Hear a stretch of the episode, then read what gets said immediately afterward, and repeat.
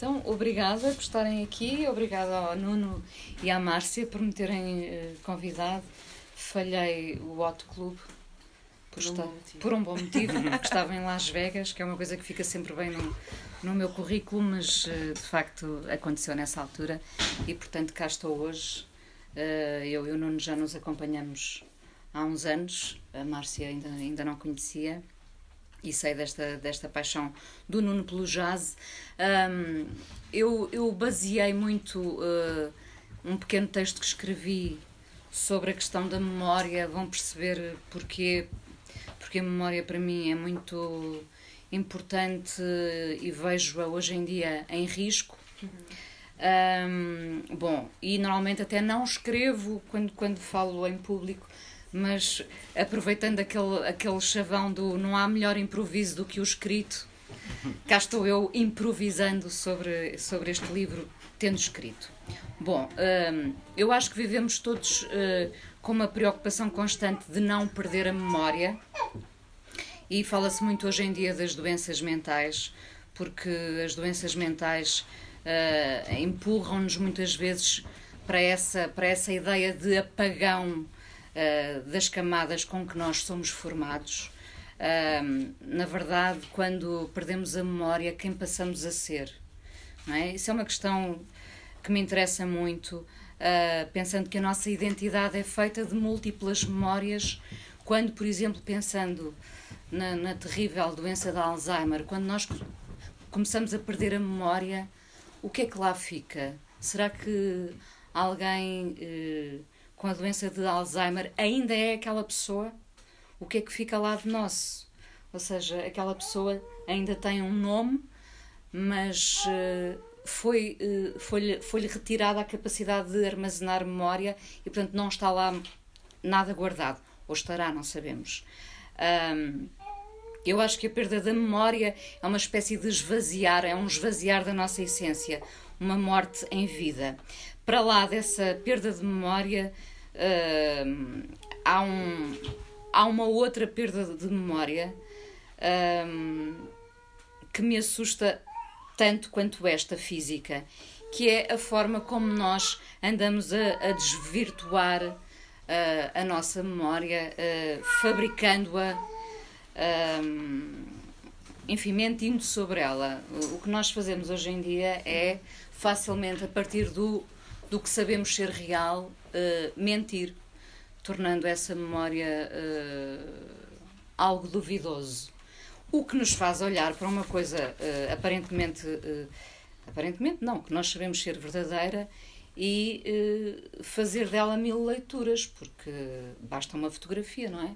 Uhum. A Márcia sabe, sabe do que eu falo e a maneira como nós mentimos sobre as fotografias. Um, bom, são duas perdas de memória distintas, no fundo, são dois apagões tristes. Uh, por isso é que eu acho que é muito importante documentar um tempo, o nosso tempo, e ser muito verdadeiro quando registamos nas fotografias, na música e nas palavras. A Márcia e o Nuno uh, registaram um tempo, eu acho isso muito importante. Uh, está aqui condensado um tempo que é este que vivemos. E há uma coisa uh, muito contagiante neste livro, que é a ideia de um de uma espécie de entusiasmo, há um, um eterno entusiasmo de começar. E o que nós temos aqui são pessoas que ainda têm aquele sangue na guerra, gostarem a começar, ainda que alguns já tenham começado há algum tempo.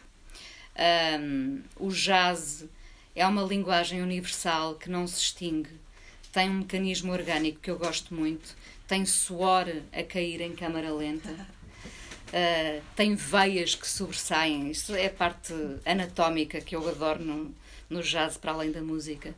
Tem veias que sobressaem por onde corre sangue e som. E o jazz depois é uma inquietação que nos desafia muitas vezes, nos desafia e nos desafina. Uh, desafina uh, porque desconstrói a melodia um, o que se esconde naquilo que nem sempre é melodia, mas um encontro de duas notas ímpares. Um, bom, uh, obrigado aos dois pelo convite. Eu acho que está aqui representada uma geração de gente uh, muito talentosa, que espero que se afirme na sua identidade uh, e que não nos deixe perder a memória, que é muito importante, vincarmos sempre a nossa identidade e só vincamos essa identidade com verdade. Depois do livro em si, eu gosto muito do discurso direto uh, e simples com que tu abordas para lá das, das fotografias, dos retratos, claro, da forma como tu abordas cada um porque eu gosto e considero que é através das coisas mais simples que chegamos aos outros, que chegamos ao coração dos outros. Uh, e portanto, quando, quando tu começas por perguntar a cada um uh, quando é que começaste a tocar, uh, isso dá para contar a história da vida de cada um, não é? No fundo, como é, como é que chegámos aqui? Como é que chegaste aqui, Nuno Catarina? isso, isso levaria uma uma resposta muito longa.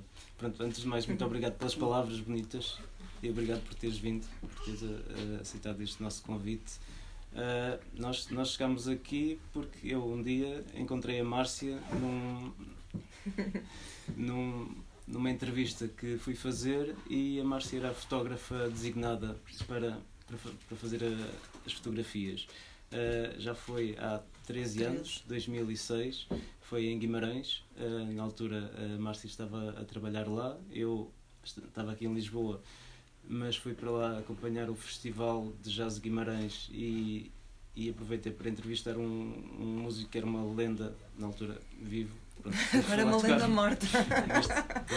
uh, que ele, na altura já, já era bastante, já tinha uma idade bastante avançada, que era o Charlie Hayden que. Tu falas aqui. Uhum. Sim. Estávamos os dois nervosíssimos. Sim. Que... Não, não por nós, mas por, ele. Sim, e pronto, e a entrevista não correu particularmente bem porque o senhor estava, estava cansado e tinha, estava fatigado da viagem, mas, mas pronto, mas eh, nós conhecemos-nos lá e, e pronto, e, e e desenvolvemos também uma amizade a partir daí e depois a Márcia também, passados uns tempos, veio para Lisboa e também continuamos esta, esta parceria. E o, o que é que te fez gostar de jazz? Lembras-te? Assim, da primeira vez que ouviste jazz e não sei se te estranhaste ou não, mas eh, que te fez continuar a querer descobrir? Uh, eu acho que descobri um, um pouco tarde, acho que foi na altura, já gostava de música pronto, desde a adolescência, mas acho que foi na altura da faculdade que comecei a a ouvir com mais atenção e comecei assim pelos clássicos, pelo John Coltrane e pelo Miles Davis. Eu acho que o primeiro disco que eu ouvi assim e que gostei mesmo foi o Blue Train do, do Coltrane e não sei, gostei da, das melodias e da força também da energia. Acho que sobretudo da energia desse esse disco tem assim muita, muita energia e se calhar foi, foi por aí que começou. E tu, Márcia? Não, não especificamente o jazz ou muito jazz, tu também?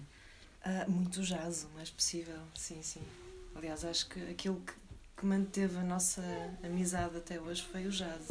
Nós podíamos ter conhecido naquele dia e nunca mais nos termos visto, mas este amor pela, pelo jazz uh, fez com que nos fôssemos continuando a encontrar e nunca perdêssemos o, o, o contacto né? um com o outro. E, e, e, houve uma química em termos de.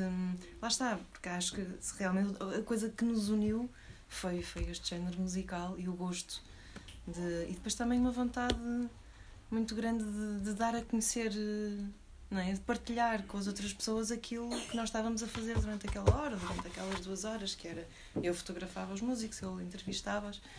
E isso foi, começou com o Charlie Eden, portanto, começamos assim em grande, e depois nunca quisemos sempre continuar a, a, a fazer aquilo que tínhamos feito naquele, naquele fim de dia. Esta, esta questão, por exemplo, de, de se tentar uh, registar um tempo, que é este uhum. que estamos a viver, não é? Porque o jazz uh, também vive muito do passado, não é? Uh, mas tem, tiveram essa preocupação, vamos guardar este, este tempo ainda por cima, porque está aqui uma, uma colheita tão boa, não é? Uh... Sim, uh, sim, pronto, há, há muito essa ideia de que o jazz é uma música a preto e branco e que o jazz é uma música de caves fumarentas, pronto, há todos esses clichês, mas, mas a verdade é que o jazz continua hoje em dia e a música que sem, sem qualquer desprimor para a música que, que, se fez nos anos 50 e 60 e, e mais para trás e mais para a frente, mas uh, neste tempo e neste, neste século XXI houve muita gente a fazer música muito boa e nestes últimos anos nós temos acompanhado isso. Eu e a Márcia tem, temos visto não só estes músicos que estão aqui, mas, Sim, mas também, é, também outros. mais, claro. Uh, por exemplo, está aqui o pai de um, de um outro senhor que podia, de um, de um, outro músico que podia estar aqui, que, que é o André Rosinha também. Uh, ou seja, há uma, um sem número de, de músicos. Qual foi o critério para juntar estes e não outros? Agora pensando que foram injustos Sim. com uns quantos. Nós já, já, já, pensamos nisso, mas tínhamos que fazer uma seleção e o, o, número pronto, tinha que ser limitado, não, não podíamos uh, estar eternamente, mas tentamos que fossem, pronto, tentamos obedecer alguns critérios, tentamos que fossem uh, instrumentistas, uh, músicos de instrumentos diferentes, temos vozes, temos guitarras, temos contrabaixo, bateria, bateria saxofones, trompete uh, e piano, uh, piano e acordeão. Pronto. Uh, para fazer uma super banda, não é? Sim, sim. Uh, tentamos, tentamos primeiro pronto, que não se focasse só, só num ou dois instrumentos e, pronto, e acho que esse, esse conseguimos abranger.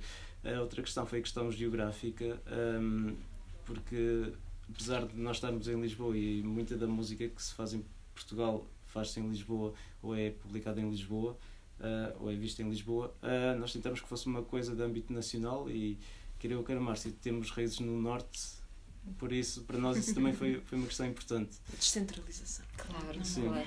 Uh, sim. Haverá algum haverá alguma uma linguagem comum a todos estes músicos? Por exemplo, uh, fala-se muito do, do, cinema português e de como o, cine, o novo cinema português uh, dá muitas cartas lá fora, não é? E quando se tenta explicar o que é o cinema português, nós temos dificuldade, mas se calhar encontramos como resposta uma ideia de liberdade. O cinema português é muito livre, não é? Pegando em exemplos como, por exemplo, o Miguel Gomes uh, e outras pessoas da escola do, do Miguel Gomes. São livres, não se agarram a um registro, uh, não têm propriamente uma escola, fazem aquilo que sentem uh, e que lhes faz sentido. No caso do jazz também essa liberdade é comum a todos estes, ou a quase todos estes músicos. Eu acho que sim, eu acho que sim. Uns mais que outros. Alguns deles notas, não sei, um bocadinho mais algumas ainda alguma influência daquilo. O peso que... do passado. Sim, sim. sim.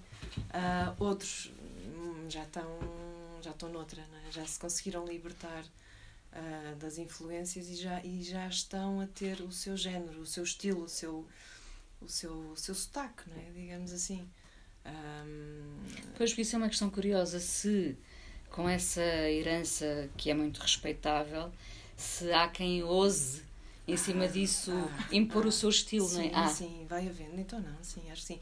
Cada um à sua maneira, é o que eu, é o que eu sinto, não sei. Não, sim, não um, subscrevo até agora. Mas, mas sim, uns, um, há alguns destes músicos em que tu sentes isso mais, mais fortemente, mais vincadamente do que outros. Estou a olhar para o Barradas, a Barradas é, é, é, é o, é o auge do, do, do corte de, do estereótipo do jazz, não é? E não deixa de fazer jazz por isso, começar pelo, pelo, pelo instrumento que toca. Eu acho que ele é muito corajoso e além de ser um, uma pessoa ainda jovem, muito jovem, é talvez daqueles que estão aqui representados, daqueles que mais ousa no jazz e que internacionalmente é, é um estandarte nacional. Pois, por é. isso, é, isso é importante também, porque muitos deles uh, vão, vão, vão tocando muito mais no estrangeiro do que, do que cá. Uns vivem lá sim. Para, sim, sim. A Susana, a Sara, Sara Serpa, sim. sim.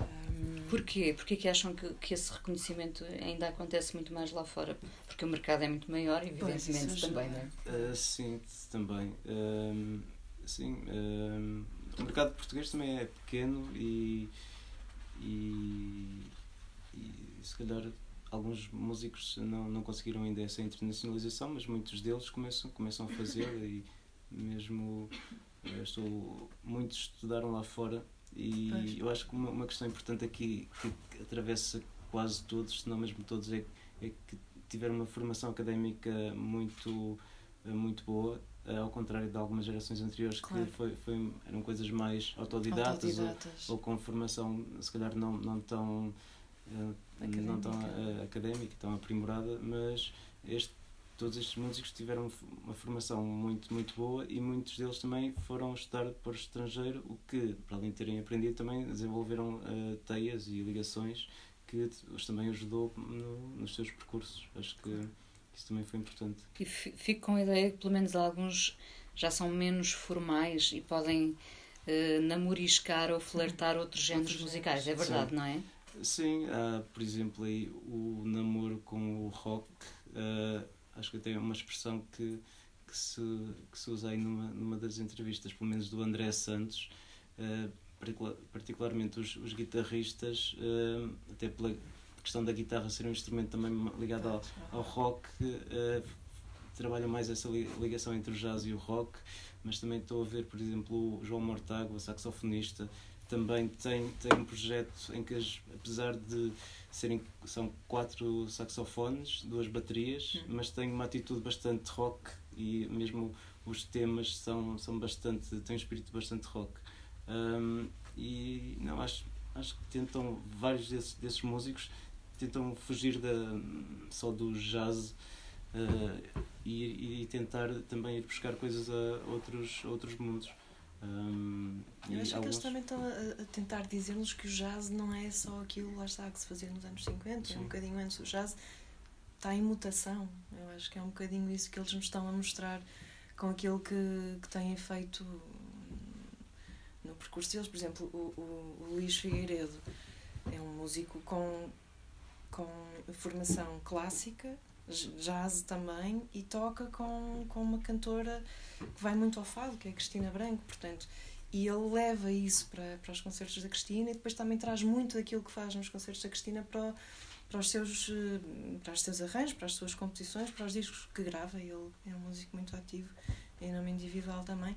Portanto, eu acho que o jazz já é enquanto que mas alguma geração anterior eh, faz já fazia o seu jazz e, e a escola foi os discos que ouviam, não é? Hoje em dia já há uma escola e estes já passaram por essa escola, portanto isto está aqui tudo ainda aqui. Um, um bocadinho, estavas a falar da Cristina Branco, um bocadinho que, o que foi acontecendo em relação ao fado, não é? Eu diria, para, Exatamente. para utilizar quase uma metáfora, Exatamente. no fado o Shile acabou por É cair. verdade. Não é aquele sinal- E é no All Star, não é?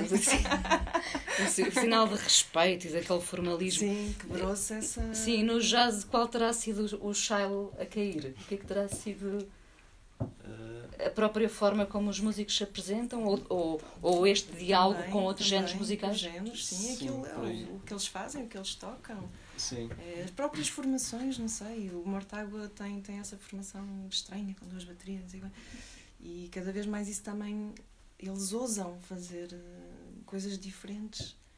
Ah, o Santos, o André também traz os cordofones da Ilha da Madeira para o jazz. Quer dizer, isto agora é, é, é fixe, não é? Porque está, está, está, se calhar é um bocadinho esse style, eles, há vários styles no jazz, não sei. Bom, sim. algum, algum encontro peculiar no meio destes todos? Alguma história peculiar que tenha acontecido no meio destes encontros? Alguma coisa engraçada? Opa, o, o branco fomos entrevistá-lo e fotografá-lo por um cemitério, portanto, isso é assim à partida uma coisa pouco, pouco Sim. ortodoxa no dia 1 de novembro. Sim, é o dia, Em que há- é o dia em que há mais Sim. pessoas a visitar os cemitérios e nós vamos fazer fotografias para cima das campas. Mas isto Enfim. tinha, tinha uma justificação, porque o disco que ele tinha acabado de, de editar na altura ah, tinha a ver com, com a morte, ah, que, que é. Com- Como é que era? O nome, não me perguntes, era, O- não me lembro. Mas pronto, Walking tinha- the Way to the Death, É, qualquer coisa, Dancing our, assim. our Way to Death. To Death, era uma Dancing coisa Our assim. Way, que é, por, por outro lado, é uma citação da, da Angela Olsen, Hum, se não estou Ok. em erro. E então, pronto, por causa dessa ligação, nós fomos ao cemitério dos ingleses e pronto, que vimos que era um excelente cenário e, e original também. E Não, e, deu, fotos- deu, e deu fotos muito giras, por acaso foi, foi a primeira vez que eu fotografei no cemitério e fiquei fã. recomendo, recomendo. Mas é um cemitério especial, não, não é um cemitério Pois, português, porque pois, os cemitérios portugueses também são muito. Pronto, se calhar são, são mais tristes. Pesados. Os cemitérios ingleses Não, é são mais tipo jardim, são Exato. mais verdes e, e não tem aquela carga tão pesada, Sim. não sei. Hum. Sim, não sentia a morte ali de todo. Não sei se alguém quer fazer, quer colocar alguma questão. Ou Nuno Catarina e a Márcia Lessa. Eu posso só dizer uma coisa antes de. Claro. Porque eu não fazia ideia que a Inês ia buscar eh, o tema da memória. Mas se há palavra que, pelo menos na minha interpretação, justifica este papel que está aqui, é esta palavra, que é memória. Isto são tudo entrevistas que não são inéditas, portanto, nós, quando as fizemos, elas foram publicadas online na, no site jazz.pt. E, e muitas vezes perguntam, então, mas já, já, já foram divulgadas o porquê de agora fazer um livro? E, e a resposta é isso mesmo que tu nos trouxeste para aqui. Que por acaso é curioso, quando começaste a falar, eu, uau, é mesmo isto. Porque é, é isso, é a memória e é o, o, O registro. o registro físico, não é? Porque tudo o que é online e nós, desde que acordamos até que, que nos deitamos, tudo gira à volta do, do, do digital e, E do efêmero, e não é? efêmero, do, da- e, e é fake, não é? Porque é o bocado que tu dizias, é uma realidade que nós estamos sempre a mascarar e estamos a, a dizer uma coisa que se calhar não é bem assim, mas é aquilo que nós queremos que os outros achem que é. E, sobretudo eu tenho medo que se perca muita, muita eu. história. também eu, Um, é um, um exemplo banal, mas reparem, nós vamos fotografando os nossos filhos ou os nossos amigos em telemóveis, os telemóveis morrem e nós ficamos sem esse registro. Quando antigamente nos dávamos ao trabalho de fazer os álbuns, não é? Isto parece uma coisa de facto muito século XX, mas se calhar vamos ter que voltar urgentemente aos Claro. álbuns de família, não é? Claro. Porque qualquer dia não vamos ter história para contar. Por isso é que eu acho muito importante, Sem independentemente dúvida. delas estarem disponíveis, que estejam Claro. aqui guardadas. Estão, mas já ninguém sabe onde, não é? Sim. Pois é Claro. aquela coisa, estão, mas não estão, portanto. A página pode acabar e deixam de pagar o Claro, domínio e a página é isso, desaparece. E acabou. E pronto, e, E- nunca mais se vê. E Eu assim, acho que esse é o, o verdadeiro valor desse li deste livro, é, é esse, é o testemunho daquilo que está a acontecer neste momento no nosso país, nesta área da música. Com a- Não- Claro, desculpem. não, não, Com a vantagem de cada um deles vai olhar para este livro como se fosse É o álbum. o álbum de família e dizer: Olha que engraçado, eu era assim. Exatamente, Não é? é, isso mesmo. É, isso Que é uma mesmo. coisa que nós teremos dificuldade em fazer em, em Verdade. algumas frentes. Verdade. E depois a questão da verdade que tu também falavas na, na memória. Eu quando estava a fazer estes retratos também pensei, não é só nestes retratos, eu, para mim a fotografia é um bocado isso. Não, não- eu não gosto de interferir naquilo que estou a fotografar, se é que isso é possível, porque a partir do momento em que eu estou lá já estou a condicionar o fotografado, mas ah, quando é uma fotografia consciente, né? Mas, mas eu tentei e dizia, então eles diziam, mas o que é que eu faço? O que é que queres que eu faça? Eu quero que sejas tu. Claro, Basicamente. Claro, claro. Porque, hum, tirando o Desidério e. Quem mais é que tinha instrumento? Ah, e o Barradas, que estavam, na altura, tinham instrumento com eles. e Acabei por fazer algumas fotos com instrumento. Nenhum dos outros tinha instrumento e eles ficam tipo, então agora o que é que eu faço com as mãos? O que é que eu olho para ti? Eu não olho. Deixa-te ir. Pá. E depois eu ia falando muito com eles e pelo meio fotografava. Sempre à procura desse Instante verdadeiro. instante. Não decisivo, porque não, não, não era essa a ideia, mas, mas vários instantes, mas todos verdadeiros, acima de tudo. Eu acho que eles se revêem nas fotografias. Nunca tive esta conversa com nenhum deles em particular, mas uma coisa que nós fazíamos quando lançávamos as entrevistas para, para, o, para o site era enviávamos a seleção de imagens que eu fazia, enviávamos para todos. E com todo o gosto e não há nada aquela coisa, ah não, isto é nosso, não, pá, é vosso, usem porque há uma pá, dificuldade dos músicos porque precisam sempre de imagens para divulgar os concertos, para os discos, não sei o quê, e, e é sempre uma lacuna, então era nosso propósito, é vosso, usem à vontade. E todos eles nos davam um bom feedback, portanto eu ficava sempre contente porque à partida eles reviam-se né, na, naquilo que fazíamos. Eram mesmo eles. Eram Eu mesmo acho que sim. Eu que, pelo menos era essa a minha ideia. Não queria estar aqui a criar um, um alter ego do, do músico, não é? porque acho que na música é isso que eles querem passar, é aquilo que eles são. E foi isso que o Nuno quis passar nas entrevistas. Foi, lá está, esse discurso direto, ah, sem haver uma interferência do, do Nuno. E eu também quis um bocadinho isso. pronto, a interferência é a câmara, mas alguma coisa tinha que ser. Já, já estão a reunir, já têm material para, para o próximo, improvisando dois? É, ainda, ainda não, mas é uma ideia que já, já foi falada, ainda não sabemos se, se vai acontecer, mas uh, há, há muita, muito material possível. Ah, sem dúvida. Em termos de músicos, uh, o difícil será escolher. Como sempre, como sempre. E não, e não estão a pensar eh, que é impossível, isso aconteceu no Hot Club, mas não estão a, não estão a pensar associar uh, o livro a mais concertos? Uh, sim, também se for possível. Uh, sim, se se, idealmente seria. Pronto, este, este acabou por, por nascer Uh, não, não, não nasceu como livro, nasceu, nasceu como entrevistas, mas a partir aí da terceira nós hum. percebemos que temos aqui um caminho comum que, claro. que pronto, e a partir daí fomos só lapidando e até chegar a este objeto final. Uh, mas uh, agora que este já saiu, se calhar já, já podemos pensar de uma forma mais planeada. Assim. Sim, noutro formato, pensar. uma continuação, eventualmente, alargando também a concertos e parcerias com músicos também. O ideal seria coisas. juntar um disco ao livro, não é? Uhum. Também, sim. Mas fica caro. sim, também hoje em dia com o Spotify também as pessoas chegam lá. Ah, mas está online, mas, mas é digital. Deixa vir o CD. Não, então, deixa, deixa ficar o CD. Deixa é, não é? Posso só dizer uma coisa relativamente agora à história da memória? Sim, claro. Há uns anos atrás eu estava num, num festival de jazz em e estava à conversa com o Leginha e com o Agro e de repente o Agro disse: Eu não conheço nenhum país do mundo que tenha tantos talentos como vocês têm per capita. e então andaram para ali, enfim, a tentar descobrir porquê. Sim. E às dos três o Agro diz uma coisa do género: Deve ser porque vocês são o país mais antigo do mundo, com estes contornos, e têm a questão da nacionalidade. Okay. Isto é capaz de ser uma coisa que, se calhar, os músicos portugueses hum. sentem-se mais unidos uns com os outros.